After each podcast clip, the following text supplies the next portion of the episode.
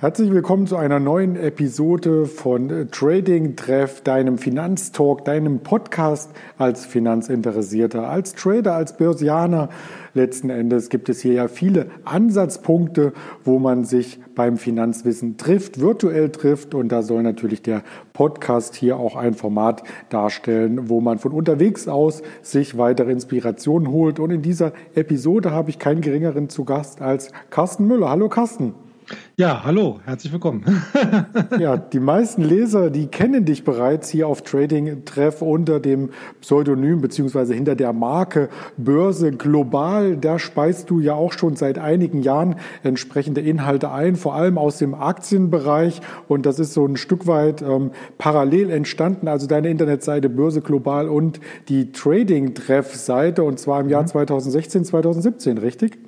Ja, das stimmt. Also wir hatten ja äh, irgendwann mal die Idee gehabt, dass wir eine sozusagen eine eigene Internetseite aufmachen, Börse Global, äh, wo wir halt äh, regelmäßig Artikel entsprechend auch ein bisschen sehr fundamental angehaucht äh, publizieren wollten.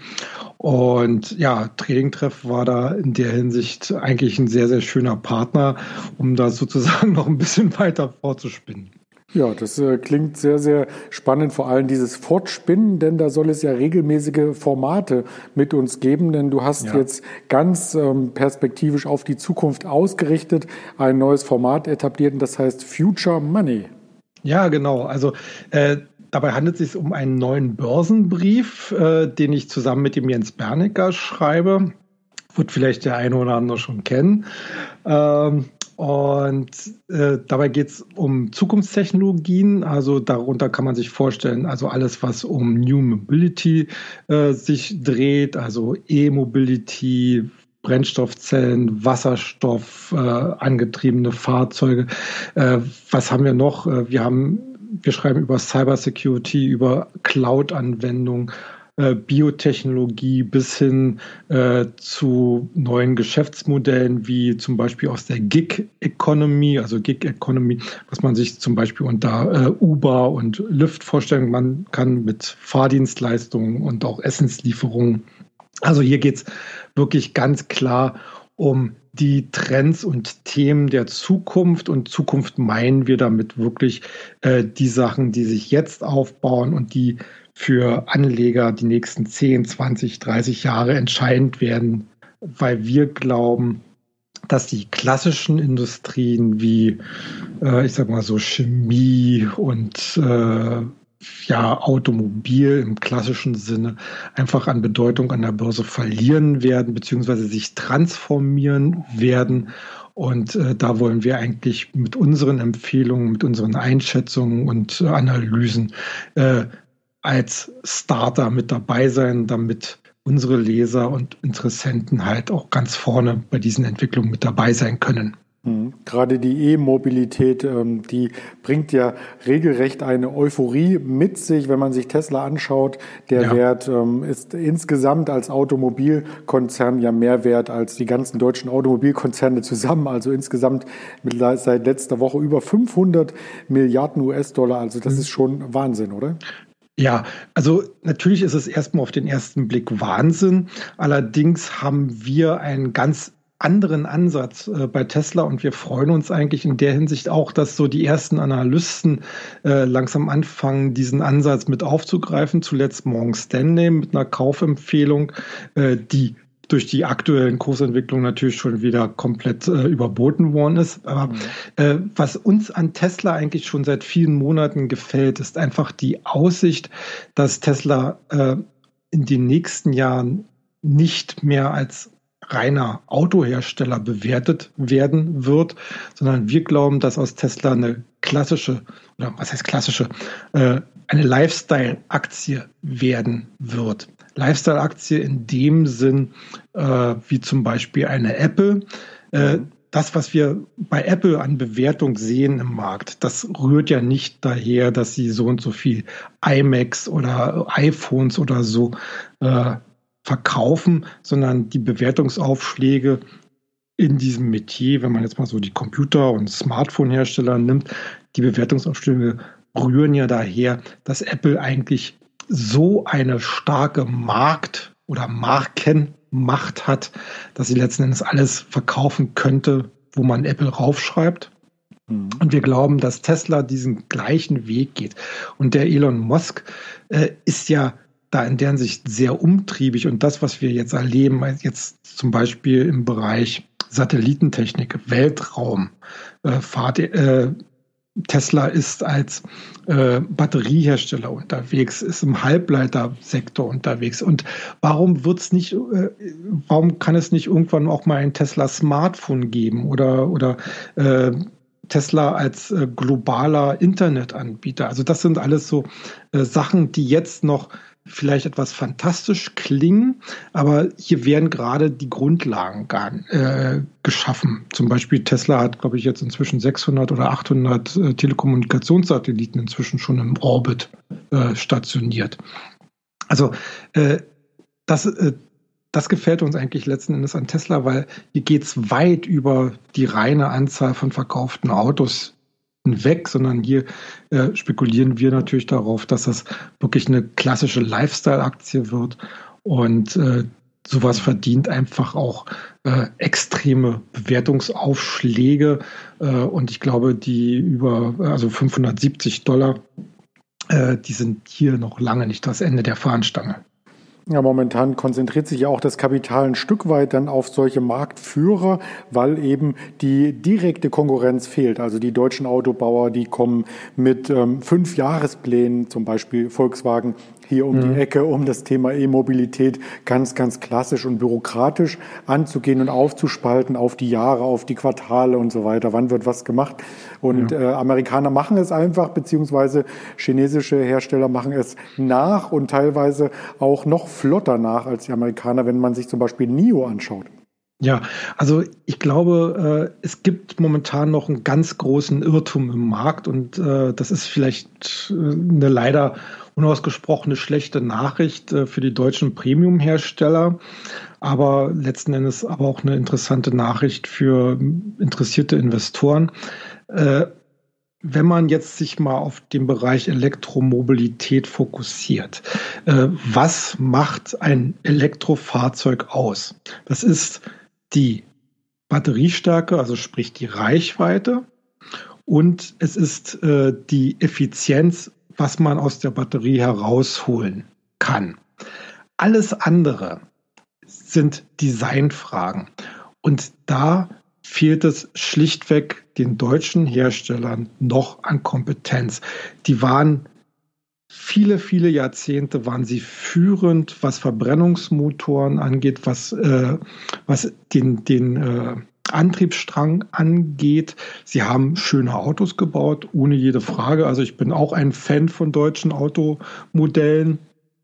Äh, aber das, was im globalen Wettbewerb heutzutage äh, beziehungsweise in den nächsten Jahrzehnten äh, entscheidend sein wird, ist das Design und Digitalisierung. Und da hat man eine komplett andere Wettbewerbsbasis. Und das Problem der deutschen Automobilhersteller ist, äh, ich glaube schon, dass sie das können. Aber andere, wie zum Beispiel Tesla oder NIO, starten von null gleich in die Zukunft. Aber eine Daimler, eine BMW, eine VW äh, kann das nicht machen, weil sie haben ja noch diese, dieses überbordende Geschäft mit den klassischen Verbrennungsmotoren. Und das kann, können Sie nicht von heute auf morgen abschalten und sozusagen einen kompletten Reset machen, weil dann würden hundert und aber hunderttausende Arbeitsplätze einfach schlichtweg verloren gehen und das ist, eine, das ist ein Politikum. Also das heißt, Sie müssen hier eine Transformation hinbekommen und diese Transformation kostet Zeit und Geld, was Sie eigentlich nicht haben, wenn Sie im Wettbewerb mit solchen dynamischen Anbietern wie Tesla, NIO und vor allen Dingen anderen chinesischen Herstellern stehen wollen. Also äh, das ist so ein bisschen auch vergleichbar mit den, äh, ja, ich sag mal so, mit den, mit den Versorgern, mit den klassischen Versorgern oder, oder, oder äh, Energiekonzernen wie BP, Shell. Äh, die wollen jetzt alle in alternative Energien gehen. Ist ja auch richtig. Äh, aber sie können nur das nur finanzieren, wenn sie ihr Stammgeschäft, also Öl und Gas, zumindest äh, eine gewisse Zeit lang weiter betreiben. Mhm. Äh, und wir wissen ja, wie die momentane Situation am Öl- und Gasmarkt ist. So, andere neue äh, Wettbewerber, wie zum Beispiel, da, äh, ja, ich weiß nicht, die, äh, die, ja, wie heißt sie, die dänische, da habe ich jetzt den Namen leider vergessen. also die, die Versorger, die halt von vornherein sich nur auf alternative Energiequellen konzentrieren, äh, die haben es natürlich leichter, weil sie haben diesen alten Ballast nicht, den sie abarbeiten müssen. Und äh, hier geht es wirklich um, um Zeit einfach. Äh, und äh, ich glaube, eine BP oder eine Shell wird in 10, 20 Jahren äh, gänzlich anders aussehen wie heute. Mhm. Ich weiß nicht, was dann noch mal für ein Anteil ist von, von äh, Öl und Gas. Ähm, der, der Kapitalmarkt, der ja auch entsprechende Änderungen antizipiert, wird das natürlich auch aufgreifen. Aber es gibt halt Anbieter, die diesen Ballast nicht haben und die dynamischer sein werden. Und deswegen sollte man halt als Investor da sicherlich äh, die Newcomer momentan noch zumindest äh, deutlich stärker gewichten. Und das sage ich jetzt mal auch nochmal zurückzukehren auf den Automobilsektor. Äh, aus meiner Sicht sind jetzt die Newcomer, die unbelastet sind von den früheren Technologien, also sprich vom Verbrennungsmotor, wesentlich interessanter, äh, trotz aller Bemühungen der Klassiker, äh, sich hier zu transformieren. Aber äh, die brauchen halt noch ihre Zeit. Und das wird sich auch in den äh, Wachstumsraten niederschlagen. Mhm. Und deswegen ist für mich eine Tesla oder eine NIO äh, wesentlich attraktiver als eine BMW oder eine Daimler. Mhm. Meintest du vielleicht ähm, Orsted? Ähm, ja, der, genau. Ja. Danke. Danke. Sehr gerne. Sehr gerne. Du hattest ähm, angemerkt, dass man bei Apple oder auch bei Tesla wahrscheinlich mit dem Logo alles verkaufen könnte. Da fällt mir nochmal diese spaßige Bemerkung von Elon Musk ein aus dem April 2018 als Aprilscherz gemeint gewesen, wo er mit dem ähm, Tequila, mit der Tequila-Flasche quasi am Boden lag und irgendwie so sinngemäß äh, sagte, jetzt ähm, ist das Tesla Modell 3 gefunden worden und lauter Tequila-Flaschen lagen da drum rum. Und ja. er hat in der Tat einen Tequila rausgebracht, der auch für 250 Dollar je Flasche jetzt auf einmal äh, wegging und der hat auch einen ganz besonderen ähm, Namen, äh, Tesla Quila oder so ähnlich heißt das Ding. Ja, er hat also, ja sogar, glaube ich, unter Unterhosen rausgebracht, ne, mit diesen Kürzen von, von, äh, von ihren ganzen Modellen mit, mit ja. S und äh, 3 und wie auch immer. Ja, wie gesagt, das, das, äh, das klingt auf den ersten Blick sehr spinnert und mhm. äh, ein bisschen durchgeknallt. Aber das ist halt, wie gesagt, diese Vision, äh, die letzten Endes auch über sämtliche kleinen Skandale hinwegträgt, mhm. äh, dass hier letzten Endes äh, einfach weitergedacht wird. Ich meine, das ist ja letzten Endes, wovon die Wirtschaft oder, oder die Spekulation an der Börse auch lebt, dass wir Visionäre bekommen. Ob jetzt nun ein Steve Jobs oder, oder eben ein Elon Musk oder äh, andere dieser, dieser äh, Sorte, äh, das sind die, die, die die die Entwicklung vorantreiben, die nicht unumstritten sind als Person, aber das, was sie technologisch an, anstoßen, ja, und ich, man muss ja nicht immer gleich sofort damit erfolgreich sein. Äh, aber was sie anstoßen, das bestimmt unser ganzes Leben oder, oder unser aller Leben wahrscheinlich in den nächsten 10, 20, 30 Jahren mhm. äh, mit sehr, sehr entscheidender Bedeutung. Und äh, da ist eigentlich jeder Anleger wirklich nur gut beraten, sich zumindest ein paar Stücke davon ins Depot zu legen. Ist das denn äh, letzten Endes äh, das Problem von Deutschland, dass wir genau solche Personen nicht haben oder bekommen wir einfach nur die Technologie nicht ähm, so am deutschen Markt auf die Straße? Also wenn ich zum Beispiel an die aktuelle Debatte um die Medikamente gegen Corona denke, an die Impfstoffe, die entwickelt werden, da ist ja mit ähm, ähm, CureVac und mit äh, Moderna und äh, wie sie alle heißen, BioNTech sind ja auch durchaus deutsche Unternehmen mit dabei, die sind aber dann nicht in Deutschland gelistet, sondern an der ja. Nasdaq. Ja, also, also ich denke mal, äh, Deutschland hat sich leider Gottes schon seit vielen Jahren äh, davon verabschiedet, als Gründernation oder als vis technologisch visionäre Nation äh, zu präsentieren.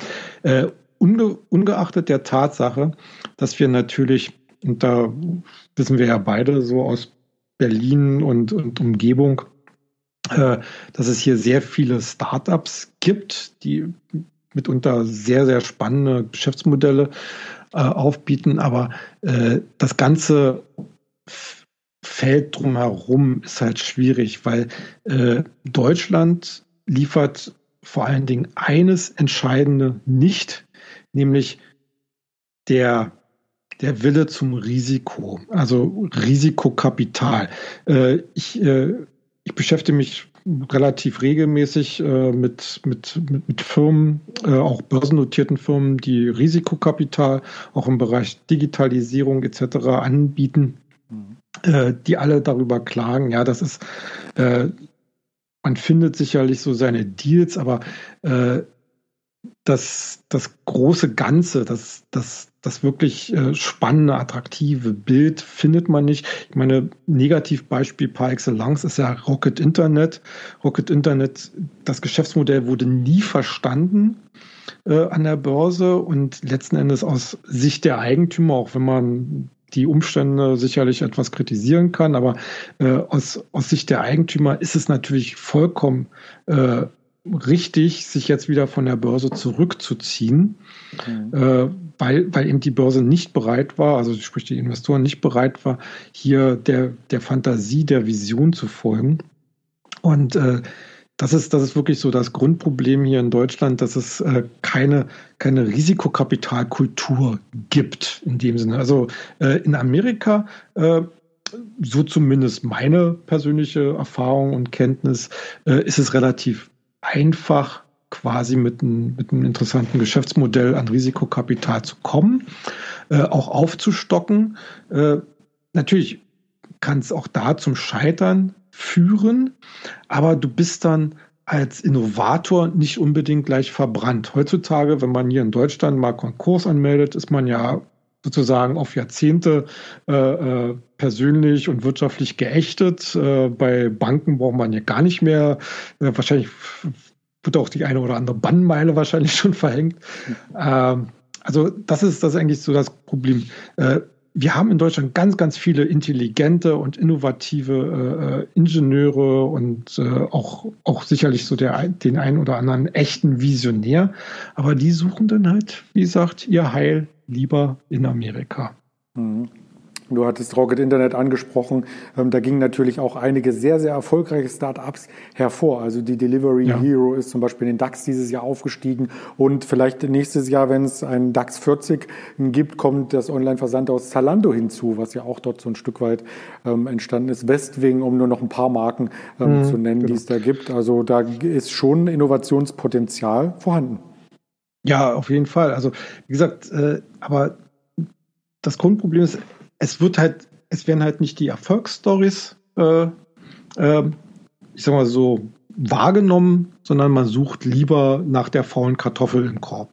Mhm. Äh, und äh, ich, ich muss mal sagen, äh, ich bin eigentlich auch jemand, der der Meinung ist, eine Delivery Hero gehört jetzt noch nicht in den DAX und durfte auch äh, bei, der, bei der Erweiterung noch nicht im DAX sein. Also ich bin durchaus ein Befürworter dafür, im größten deutschen Börsenbarometer nur Aktien oder Unternehmen zu haben, die halt auch eine nachhaltige Profitabilität schon mal nachweisen konnten. Mhm. Also da rennt die Deutsche Börse AG bei mir ehrlich gesagt offene Türen ein. Aber nichtsdestotrotz, äh, denke ich mal, äh, wäre es möglich, hier äh, ein, ja, ich würde mal sagen, ein System oder, oder einen Markt zu schaffen, der halt auch solche äh, Werte prominent äh, nach vorne bringt. Äh, also ich, also von dieser ganzen DAX-Umgestaltung, äh, die ja im nächsten Jahr dann stattfinden äh, wird, erhoffe ich mir zum Beispiel, dass der Tech-DAX, der ja bis, also ich sag mal so momentan eher so ein ziemliches Mauerblümchen-Dasein führt, mhm. dass der wieder zu etwas mehr Aufmerksamkeit äh, äh, geführt wird. Ähm, mal schauen.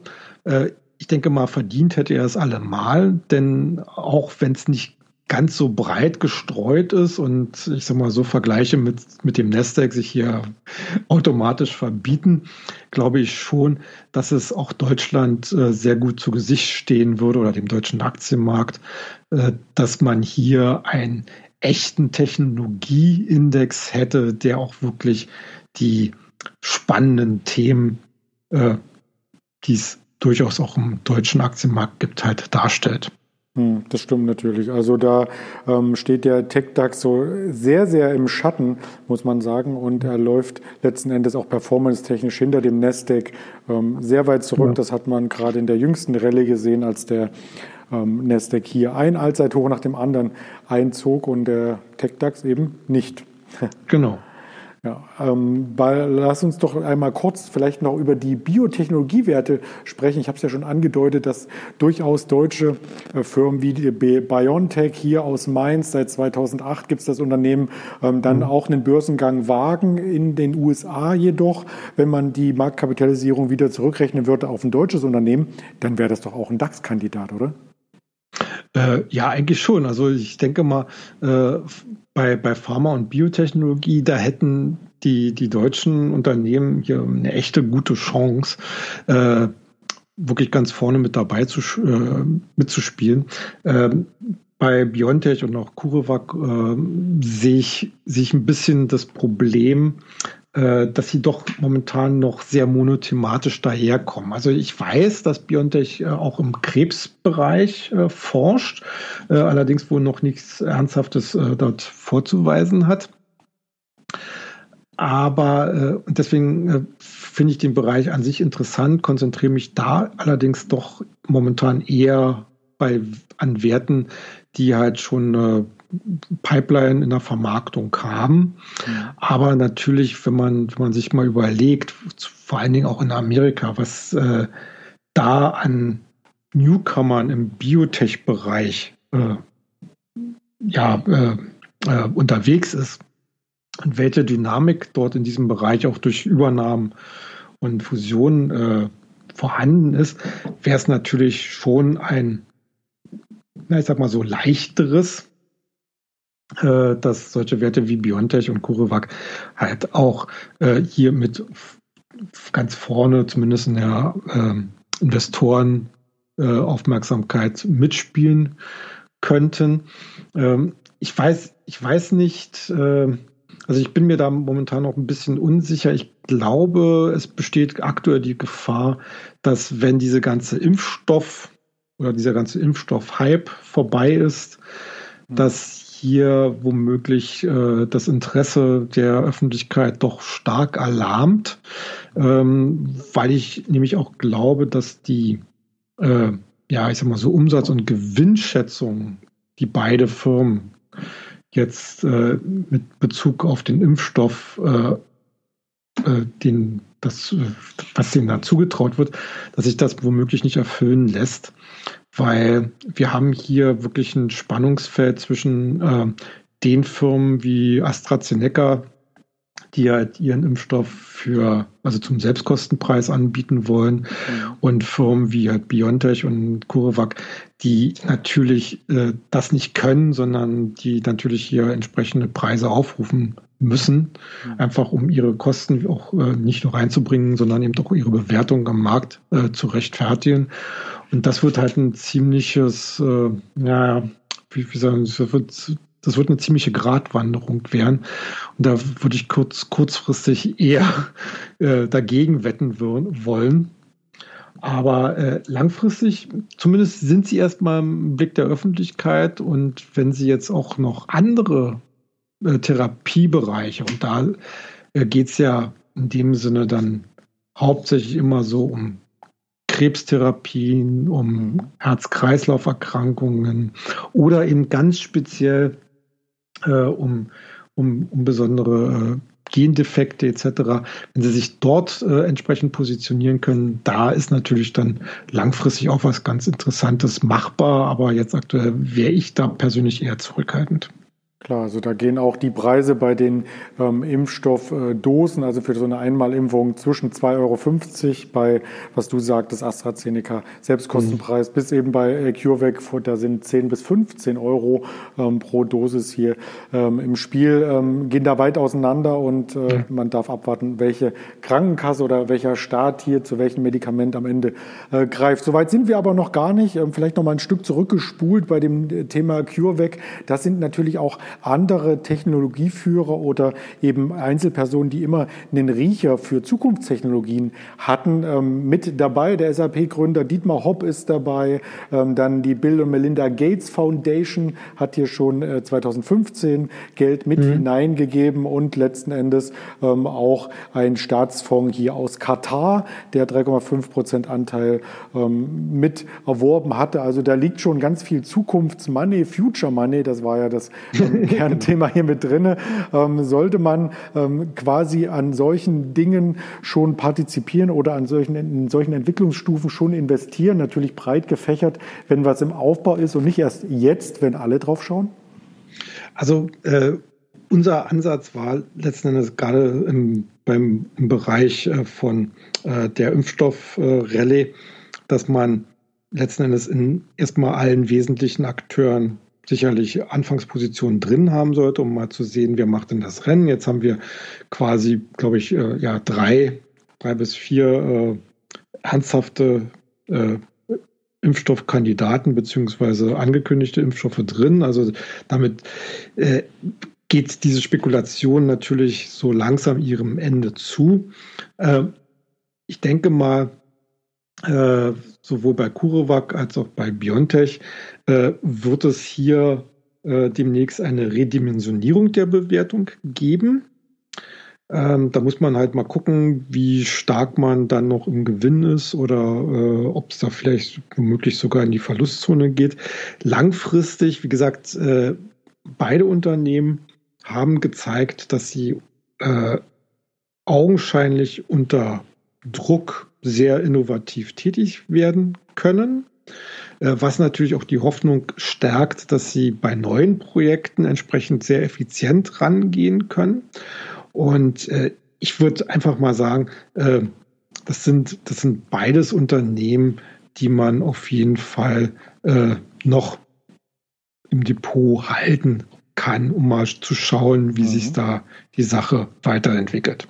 Ja, das klingt auf alle Fälle spannend. Und das war ja auch jetzt nur ein Bereich, den wir jetzt einmal herausgepickt hatten. Also bei ja, Future Money genau. geht es ja um viel, viel mehr. Und unser Ansporn ist es ja, dann als Ausblick auf 2021 äh, da ein regelmäßiges äh, Format daraus zu machen als Podcast. Ja, sehr, ja, genau, sehr gerne. Also es, es, geht ja, es geht ja letzten Endes immer darum, ähm, diese ganzen Zukunftstechnologien, das ist natürlich sehr dynamisch und äh, man kann dort erstmal einen ersten Ansatz machen. Man kann sich da äh, letzten Endes ähm, die, die erste Auswahl an, an Unternehmen parat legen und investieren.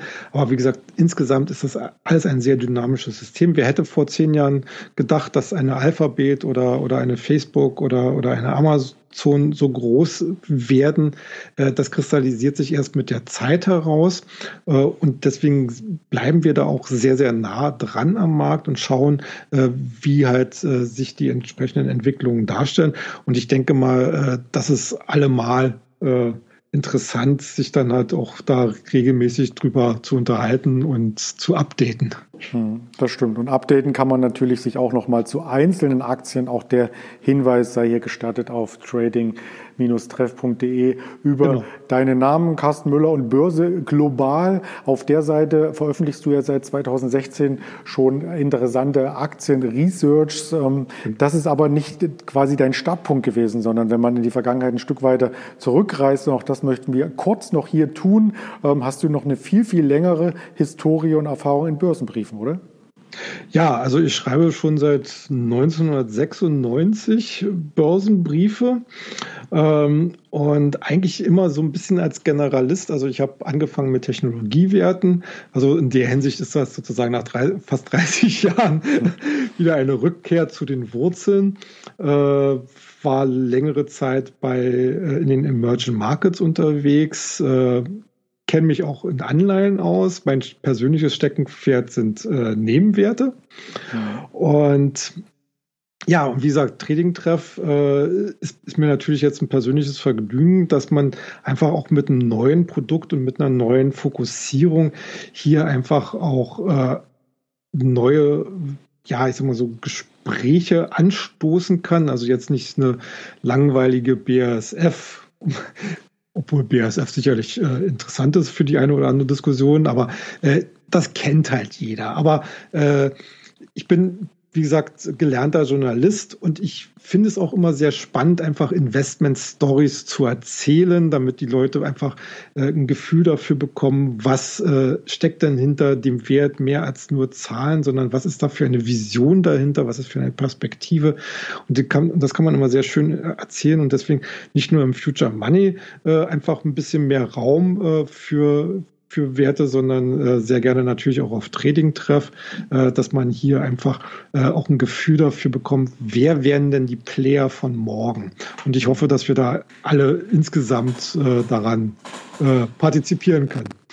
Ja, das denke ich auch. Also da lässt sich sicherlich eine Menge auch in Richtung Zukunft hier zusammen besprechen. Und natürlich gehen wir da auch auf die entsprechenden Fragen ein, die sich dann im Vorfeld oder auch im Nachgang noch einmal ergeben. Also die Artikel sind natürlich ja. auf Trading Treff kommentierbar und der Chat auf der Seite, der hat natürlich auch viel Potenzial für genau so eine Unterhaltung äh, letzten Endes. Du hast aber, um das vielleicht im Podcast noch abrundend zu sagen, einen eigenen Podcast, oder?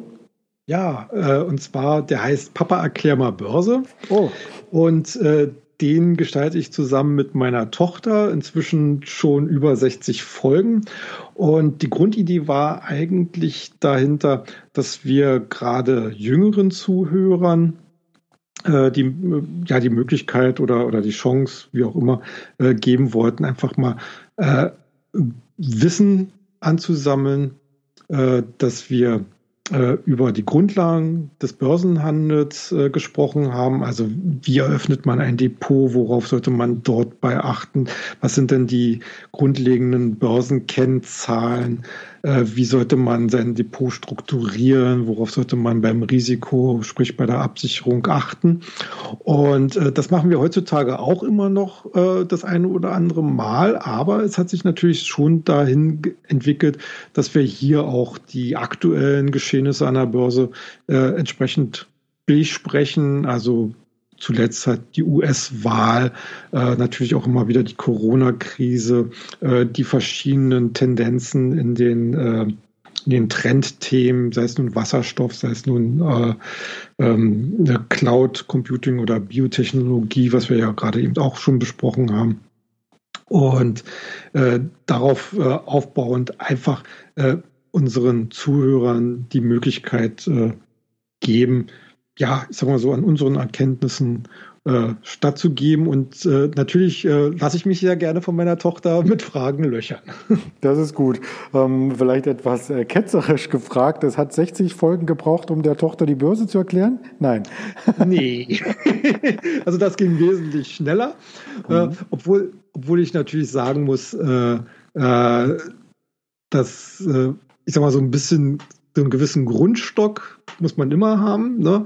Und was man äh, dann lernt, das ist immer so ein bisschen on top. Und äh, ich versuche da ja auch äh, immer mal so ein bisschen von meiner Erfahrung dann einfließen zu lassen und äh, hoffe, dass das dann auch entsprechend ankommt. Also auf jeden Fall habe ich sie inzwischen bekehrt, dass sie auch selber anlegt. Super. Ähm, dann kann sie ja im Grunde genommen auch ähm, letzten Endes äh, Ideen weitergeben. Hat sie dahingehend Ambitionen oder führt das äh, schon zu weit jetzt? Äh, nein, sie hat andere Ambitionen. Okay. Aber sie ist halt am Thema interessiert. Ja, es ist ja auch äh, vielleicht erziehungstechnisch ähm, mit weitergegeben, zumindest die Offenheit für solche Zukunftsthemen und wie man sich solchen Sachen nähert. Also ich fand das äh, sehr, sehr spannend, wie du das dargestellt hast und freue mich auf die weiteren Sendungen mit dir. Ja, Dankeschön. Ich mich auch. ja, ich hoffe, die Zuschauer auch, die Zuhörer viel mehr, denn das ist ja als Podcast-Format hier geplant und äh, bleiben Sie hier gespannt. Und im neuen Jahr geht es dann quasi spätestens im neuen Jahr. Vielleicht gibt es auch noch eine Jahresendsendung hier mit äh, Future Money und dem Podcast von Trading Treff weiter. Insofern ganz lieben Dank an dich, Carsten Müller, und ja. auf bald. Ja, es war mir ein Vergnügen. Bis dann. Tschüss. Bis dann. Tschüss.